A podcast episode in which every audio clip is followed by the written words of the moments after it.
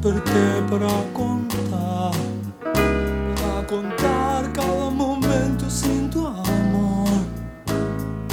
¿Quién resistirá? ¿Quién resistirá? Tu corazón tiene sabor vecinal. Estás haciendo una cazuela de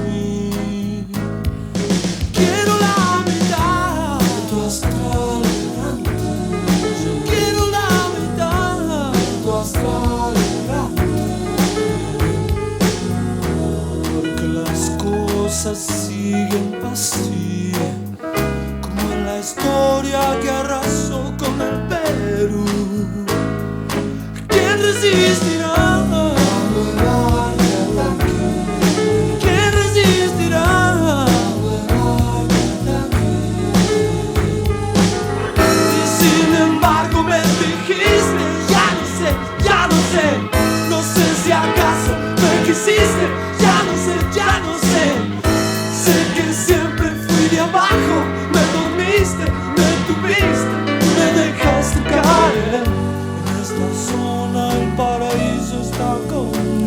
Buenas, buenas, ¿cómo están? Buenas tardes. Bueno, bienvenidas, bienvenidos al Perseguidor. Lindo estar acá, ¿eh? Empezando este programa en este día, ya creo que el calor se empieza a instalar con mayor presencia, ¿no? Para, para alegría de algunos y para desazón de otros. ¿eh? Porque sí, porque eh, es así, ¿no? Es más, eh, que, no les, que no les sorprenda que haya gente que ya haya empezado, haya aprendido algún aire acondicionado. Miren lo que les digo. ¿eh? Viste que estas épocas son así. De pronto, a la noche, una frazada liviana eh, y, de pronto de, día eh, el aire acondicionado en algunos ambientes, lo cual puede resultar un medio esquizofrénico, ¿no? En, un punto. Pero bueno, así es la cosa.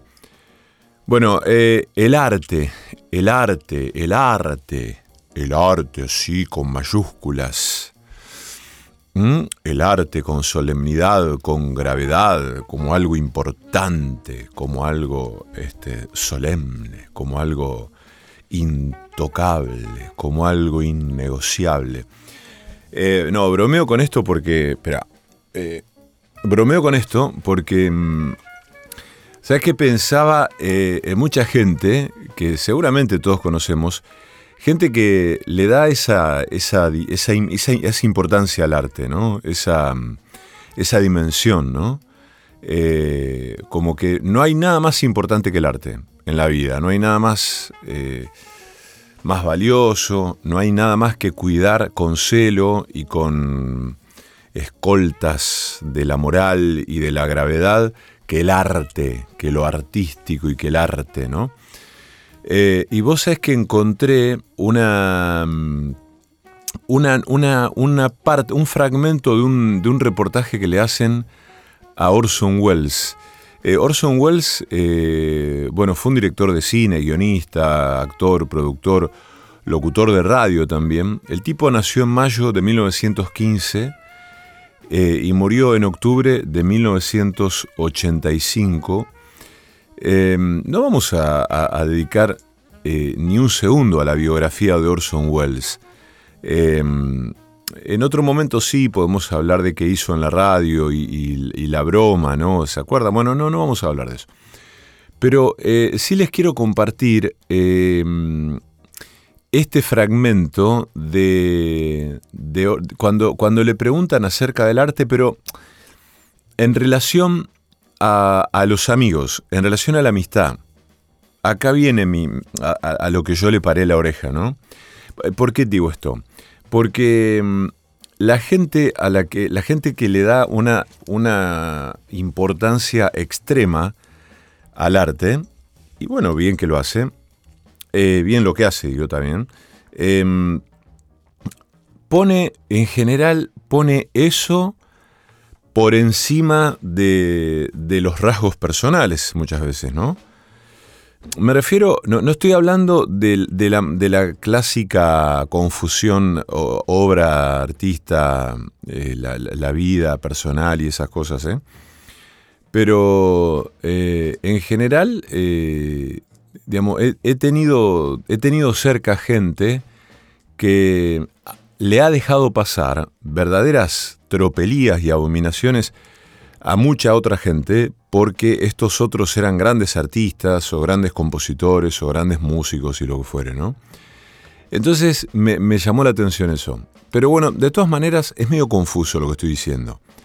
Aquí eh, voy a tratar de aclararlo e incluso aclarármelo eh, a mí mismo para compartir con ustedes este fragmento de la entrevista que le hacen a Orson Welles acerca del arte. El tipo, voy a poner de fondo el audio que está en inglés y yo lo voy a ir traduciendo para que sepamos de qué va la cosa.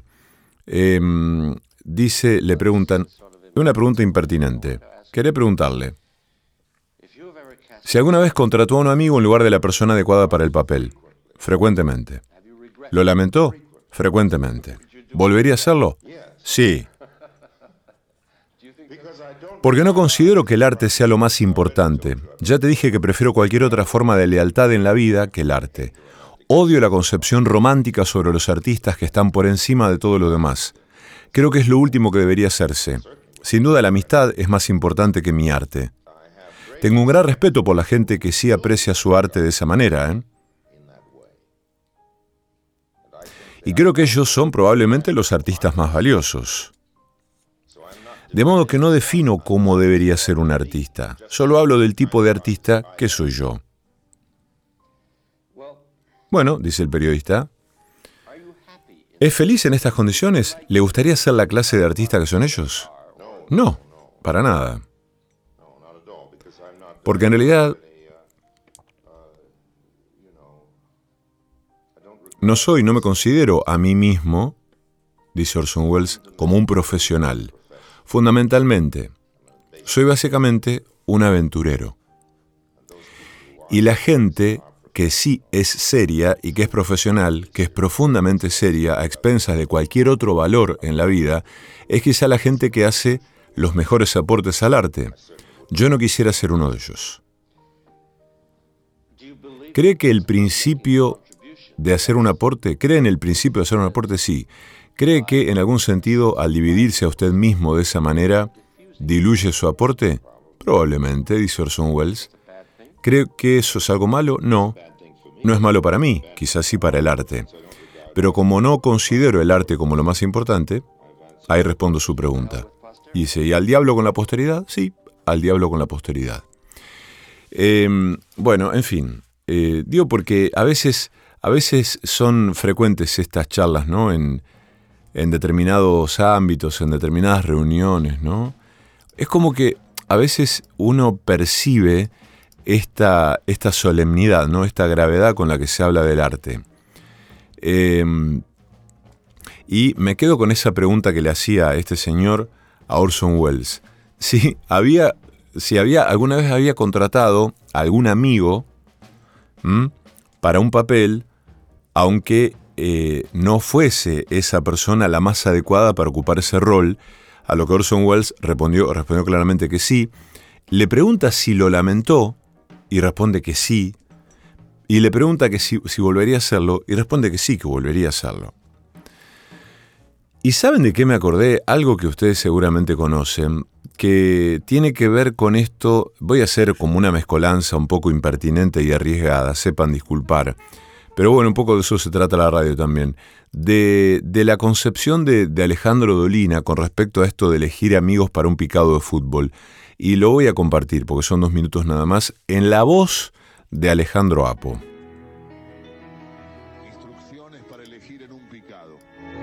Cuando un grupo de amigos no enrolados en ningún equipo se disponen para jugar, tiene lugar, a ver si se acuerda, una emocionante ceremonia destinada a establecer quiénes integrarán los dos bandos.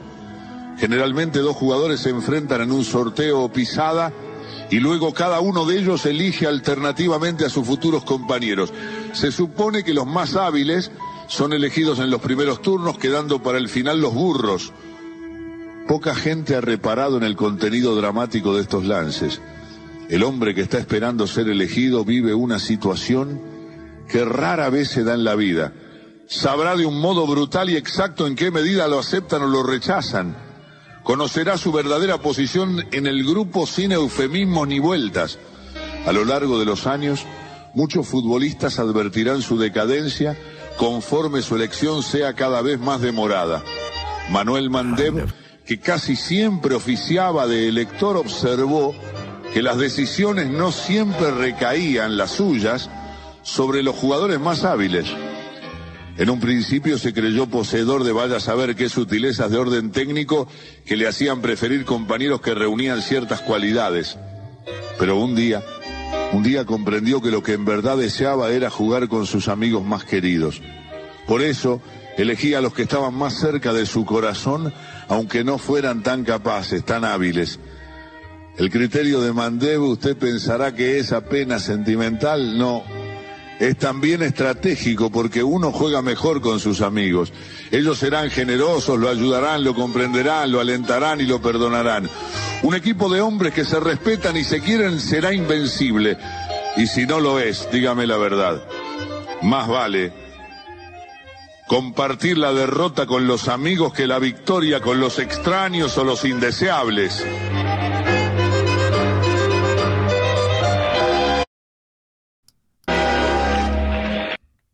Bueno, eh, ahí estaba eh, la voz, la inconfundible voz de Alejandro Apo. Em, bueno, mucha gente, em, mucha gente pensará eh, que es esta una idea por demás de romántica, ¿no? Y sin embargo, eh, de algún modo, eh, digamos, discute con esto que decía Orson Welles. Es decir, lo romántico es lo otro. Lo romántico, bueno, es esta cosa de mantener intocada una posición eh, en pos de algo, ¿no? En pos de un propósito determinado. Bueno, y sin embargo, sí, también hay mucho de romántico, naturalmente, ¿no? En esto de el fútbol con los amigos la victoria y la derrota entre amigos que a uno lo comprendan, le perdonen las falencias y los tropiezos, y no las mismas operaciones, los mismos fenómenos, pero con desconocidos, ¿no? Bueno, así empezamos hoy, un poco de Orson Welles, un poco de Alejandro Apo, un poco del Negro Dolina, ¿no?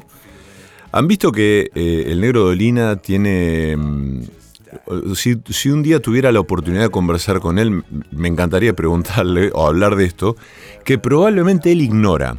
Que cuando uno entra en YouTube aparecen de pronto, según el algoritmo que uno a uno lo persiga, un montón de videos del negro Dolina hablando de cosas y se lo presenta como una especie de gurú, ¿no? Algo de lo, que él seguramente debe, o, debe abominar o abominaría si se enterase de todo esto, ¿no?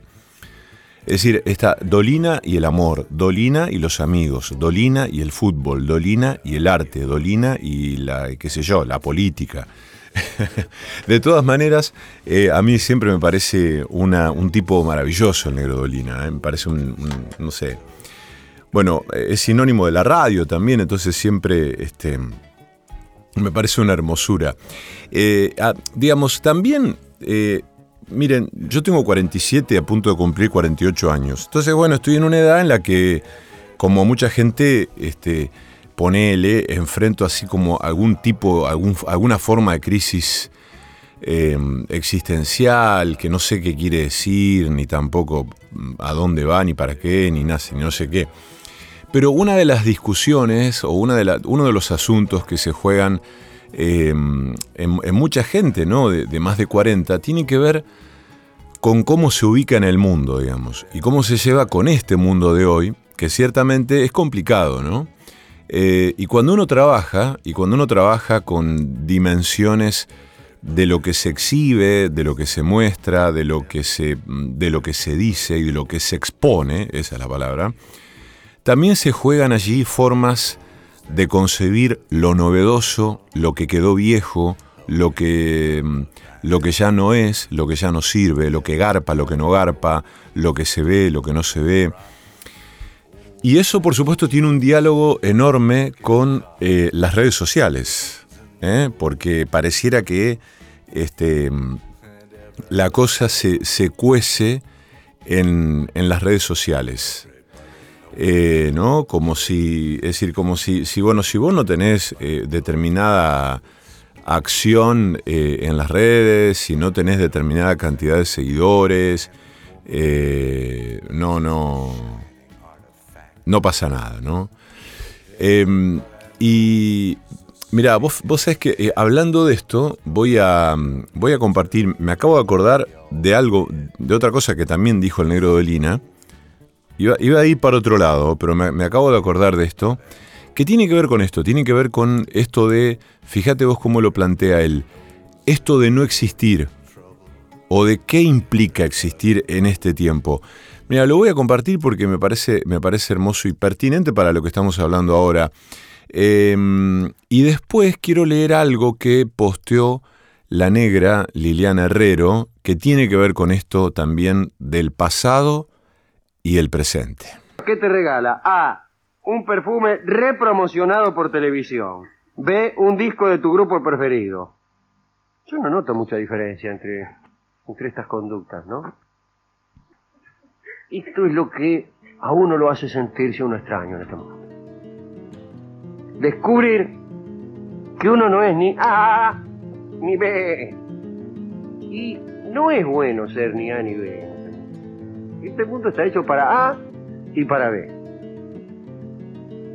Y si no sos ni A ni B, no estás en las 40 del mazo, loco. ¿Me entendés? No figurás en el test. No estás en el test. No existís. No existís. Porque para estar en las 40 del mazo vos tenés que regalar o un perfume repromocionado o el disco de tu grupo preferido. Y fuera de eso no existís. No existís es interesante contemplar la posibilidad de no existir. En un mundo en donde, por ejemplo, lo que no sucede por televisión no existe, en donde lo que no aparece en determinados programas periodísticos no ocurre, en lo que no es declarado en los noticieros de las radioemisoras. No sucede. En un mundo en que, que no aparece en determinados programas, no es un artista, ni es nada. Y viendo quiénes son realmente los que existen, puede extraerse una noción de los precios que el existir presupone. Porque si para existir hay que resignarse a ciertas conductas, habría que contemplar seriamente la posibilidad de resignarse a la inexistencia. Y entonces no ser nadie ni nada. No ser ni A ni B. Y no regalar ni un perfume repromovido, ya que vamos a hablar bien, ni un disco de algún grupo de moda, ni nada. Y resignarse a no ir a tal programa, a no aparecer por la radio, a no, a no ser tenido en cuenta por, por este mundo en que nos toca vivir. Y la inexistencia es muy dura, es muy duro inexistir. Pero mucho peor es existir teniendo que pagar ciertos precios. No está mal convidar desde aquí, desde este pequeño foro, a una este, inexistencia beligerante en beligerancia con un universo en donde solo existen los que transan, pues inexistamos. Si me venís a buscar, no existo. No existo. Si para existir tengo que ir aquí, no existo. Si para existir te tengo que regalar este perfume, no existo. Y yo que vengo inexistiendo desde hace tanto tiempo. Y que alguna vez fui tentado por las ventajas de la existencia. Quiero decirles que si de algo debo enorgullecerme,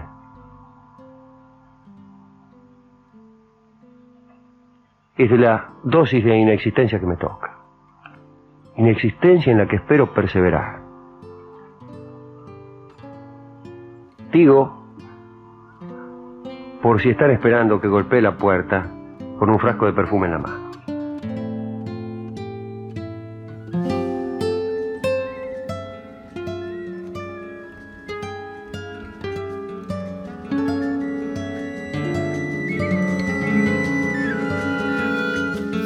No hay tiempo, no hay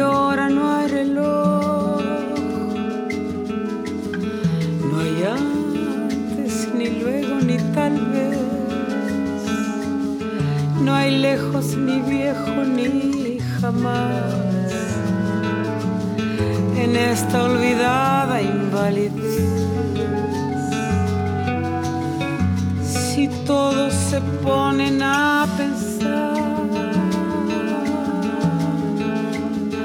La vida es más larga cada vez. Te apuesto mi vida una vez más. Aquí hay durante ni después. Deja, no me lo repitas más. Nosotros y ellos, vos y yo que nadie se ponga en mi lugar, que nadie me mida el corazón. La calle se empieza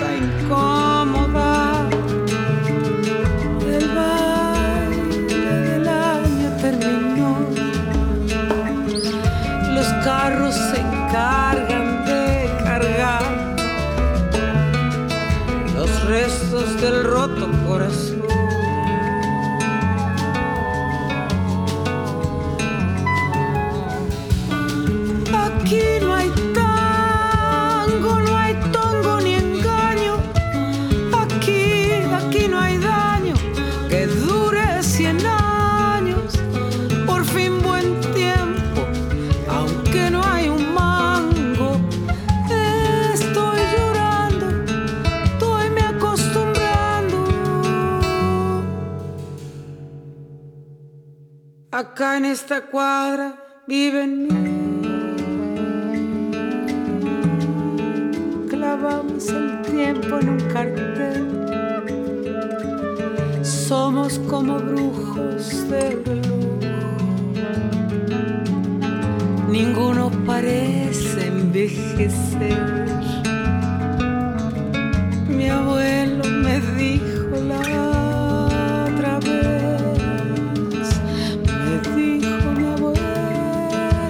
tal vez su abuelo le sepa responder.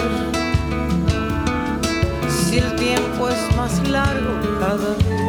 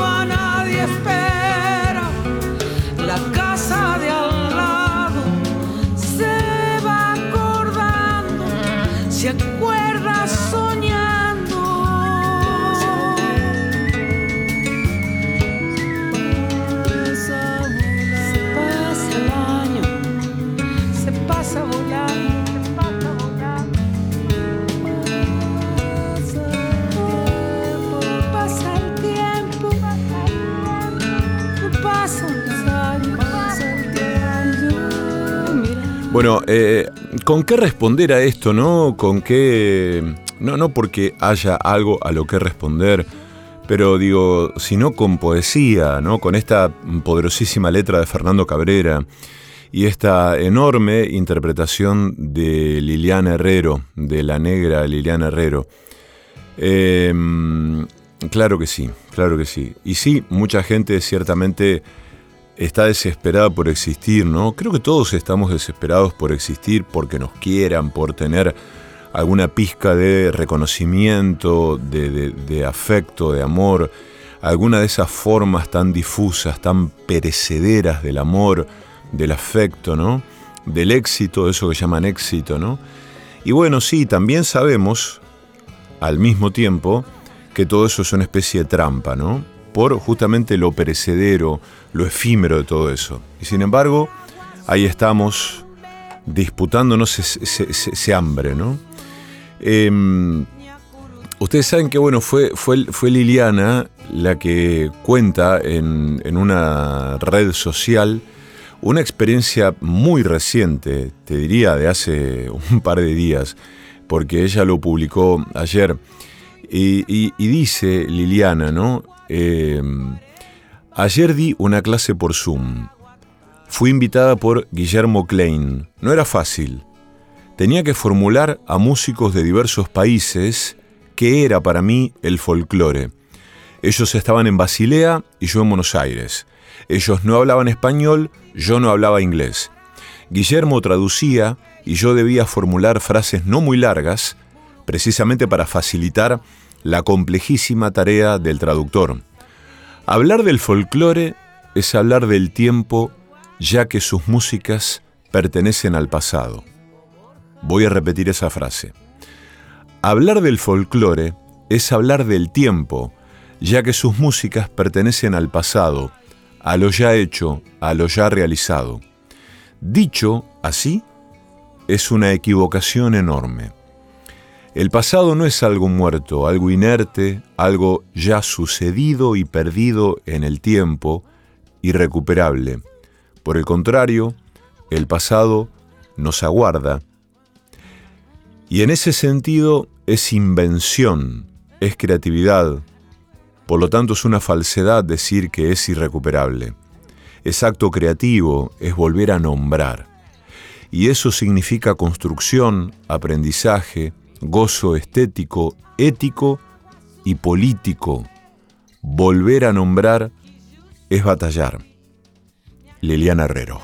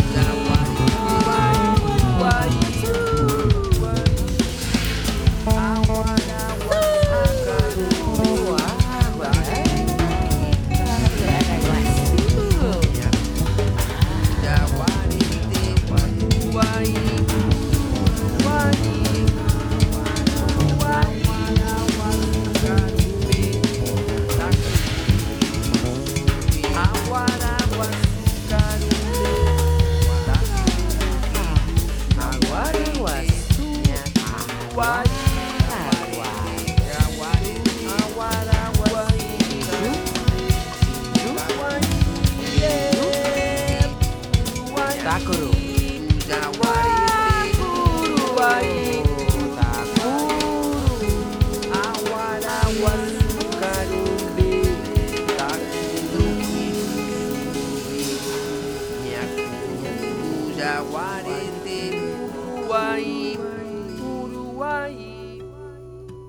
El perseguidor, un paseo de la tarde hacia la noche.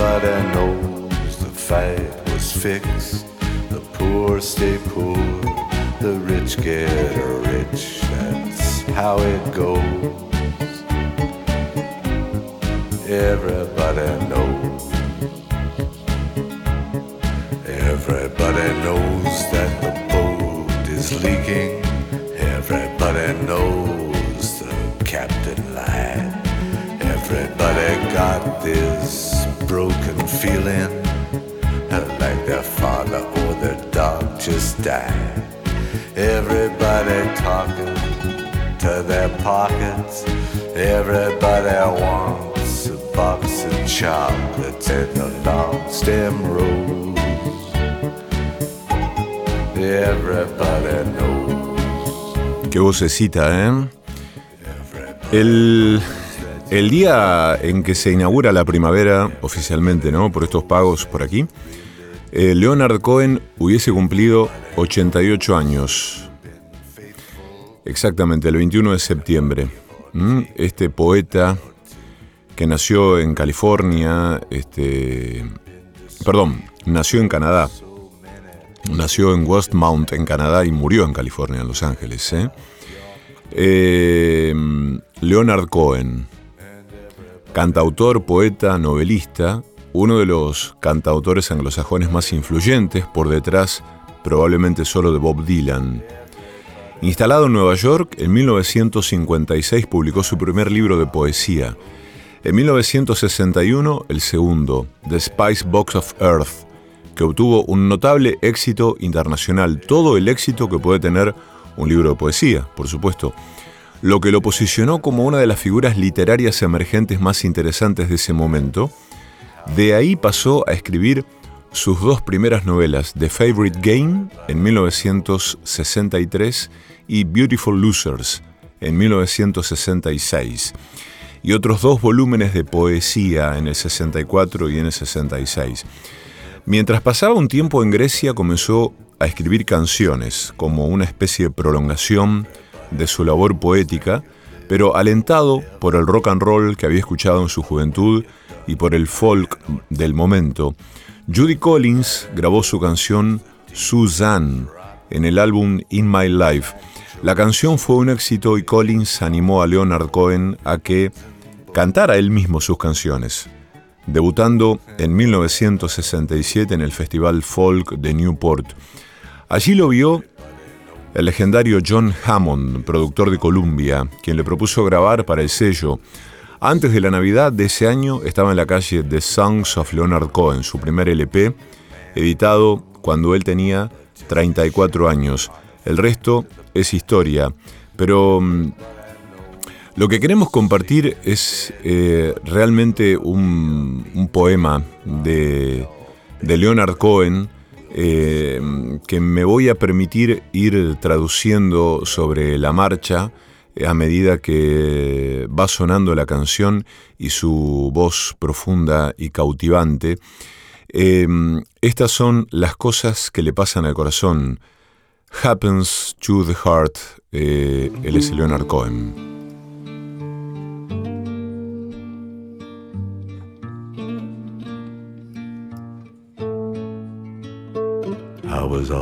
Siempre estuve trabajando sin pausa, pero nunca lo llamé arte. Puse mis cosas en orden, conociendo a Cristo y leyendo a Marx. Mi pequeño fuego fracasó, pero la chispa moribunda es brillante. Ve a decirle al joven Mesías lo que le pasa al corazón.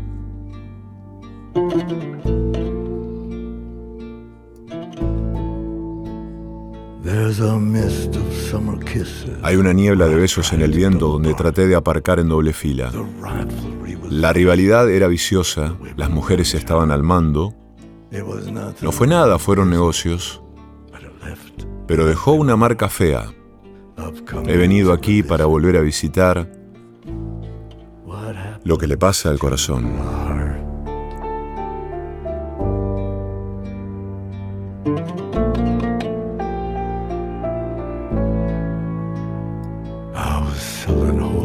Vendía baratijas sagradas, me vestía más o menos elegante, tenía un gatito en la cocina y una pantera en el jardín.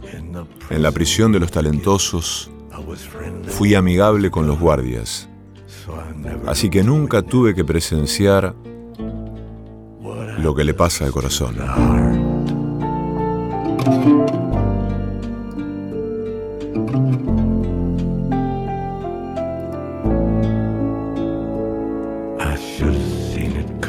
Debería haberlo visto venir, después de todo conocía el historial.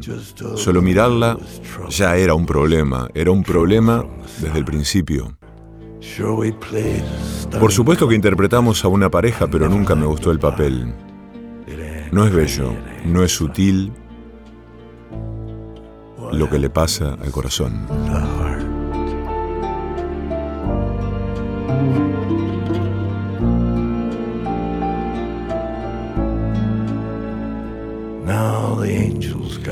Ahora el ángel tiene un violín, el diablo tiene un arpa. Cada alma es como un pececillo, cada mente es como un tiburón. He roto todas las ventanas, pero la casa, la casa está a oscuras. Me importa, pero muy poco, lo que le pasa al corazón.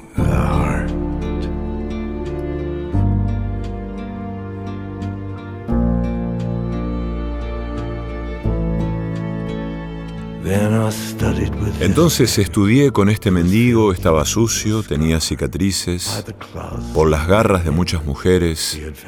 Él había fallado en ignorar. Aquí no hay fábula, no hay lección, ninguna alondra cantando, solo un sucio mendigo adivinando. lo que le pasa al corazón.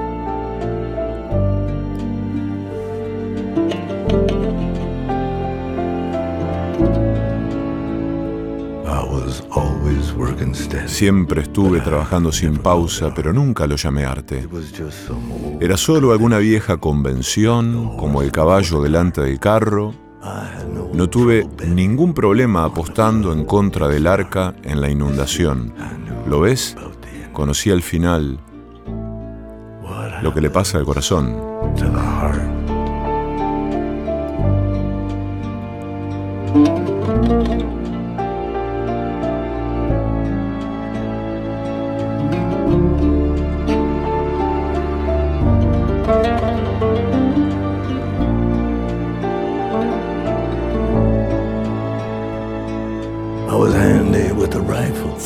Con un rifle, el 303 de mi padre. Peleé por algo final. No fue el derecho a estar en desacuerdo. La electricidad está en el cuerpo, el amor está en el aire.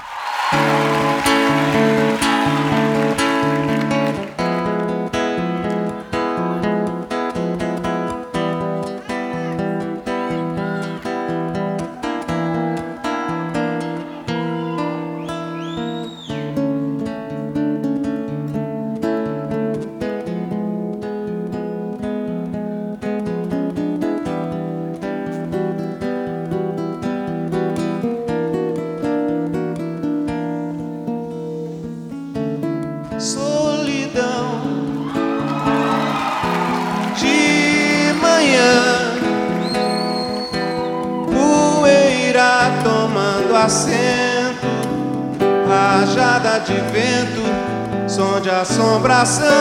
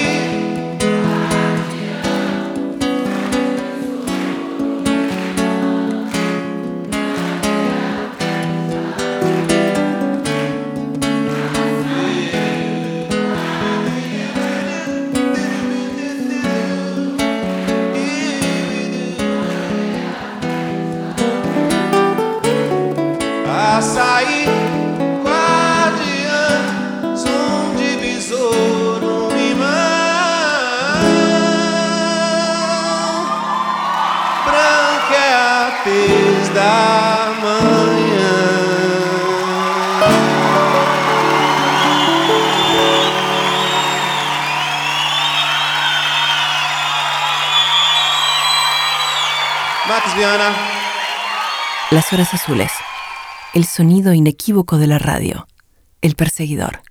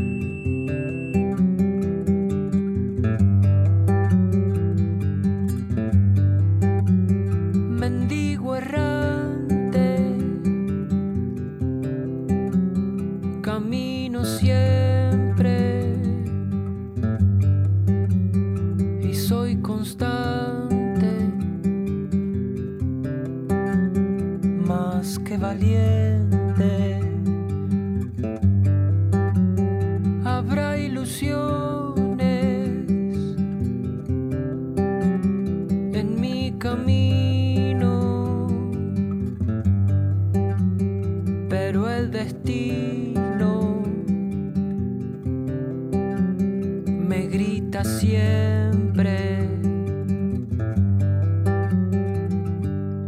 Afilador para tu cariño allá, dale que dale a la piedra que con tantas chispas ya la encontrarás afilador, no abandones tu pedal, que girando en tantas vueltas de desde alguna puerta ya te llamarán.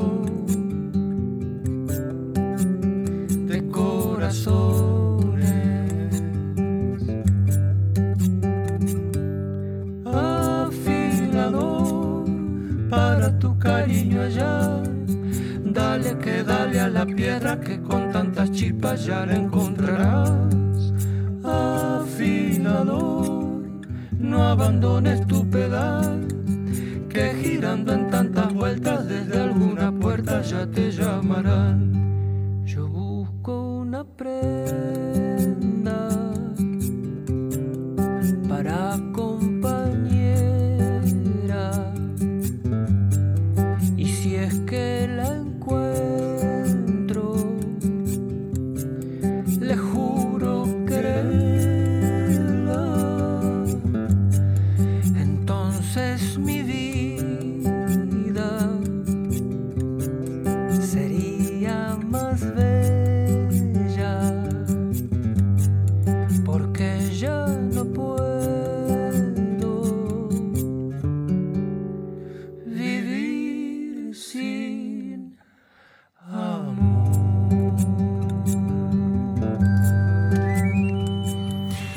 La, la flauta del, del afilador, ¿eh?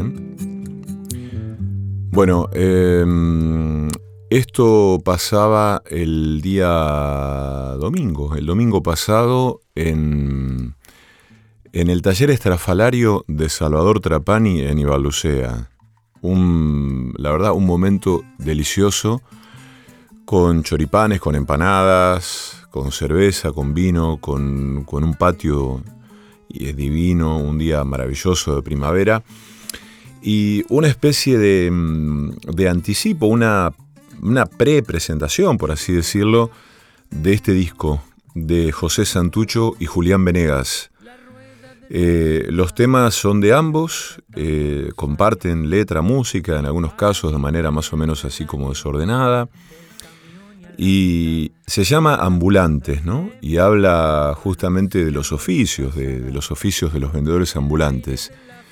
Eh, en unos días seguramente vamos a conversar con ambos. Es, un, es un gusto que me voy a dar aquí en el programa. Pero quería compartir eh, algunos, algunas músicas. Ya hemos compartido alguna de este disco de Ambulantes. Pero solamente para contarles que van a estar en un ciclo en el Cultural de Abajo, Entre Ríos 579, todos los viernes de octubre a las 9 de la noche. Todos los viernes de octubre a las 9 de la noche van a estar José Santucho y el Chula Venegas en el Cultural de Abajo eh, presentando este repertorio dedicado a trabajadoras y trabajadores callejeros itinerantes. ¿eh? Allí en el Cultural de Abajo, Entre Ríos al 500, los viernes de octubre, van a estar entonces el Chula y el José Santucho tocando y cantando. ¿eh? Esa, cosa muy, eh, muy económica, muy chiquita, muy de dos voces, guitarra, eh, alguna cosita de percusión. Hermoso. Y mm, voy a quedarme con un tema de este disco que me gusta particularmente porque mm, eh, todo- todos los temas ¿no? tienen una, una historia, pueden tener una historia hermosa detrás, que tienen que ver también con la memoria de cada quien. ¿no? Eh, pero hay uno que, mm, cuya letra, que es de José, me, me- tocó especialmente, pero porque tiene que ver, em, a ver, tiene que ver con una dimensión cotidiana, y al decir esto, eh, me percato de que todos los oficios de los ambulantes tienen que ver con un cotidiano, ¿no? Con el, paisaje que construyen en la ciudad, ¿no? El vendedor de flores, el heladero eh, en, verano, el churrero, eh, qué sé yo, el chatarrero, ¿no? En algunos barrios cuando viene anunciando, ¿no? La compra de las de, de heladeras y cosas, lavarropas viejos y demás, el afilador. Aquí tenemos de fondo el recolector. Pero hay uno que genera una, ¿cómo decirlo? Una exasperación potencial en el ciudadano que va en vehículo, que es el limpiavidrios. Eh, el limpiavidrios puede despertar a veces una, una ira eh, irracional en el conductor de un vehículo, en un semáforo, cuando éste, muy grave, muy serio, le hace seña que no, que no, no, no, que no, que no, que gracias. Eh, y a veces el limpiavidrios, de acuerdo a su impertinencia, arremete con, con el. ¿No? Con el. Este, con el cepillo o no. Pero mm, vamos a quedarnos escuchando eh, Limpiavidrios del disco Ambulantes de José Santucho y el Chula Venegas, todos los viernes de octubre en el Cultural de Abajo a las 9 de la noche en la ciudad de Rosario.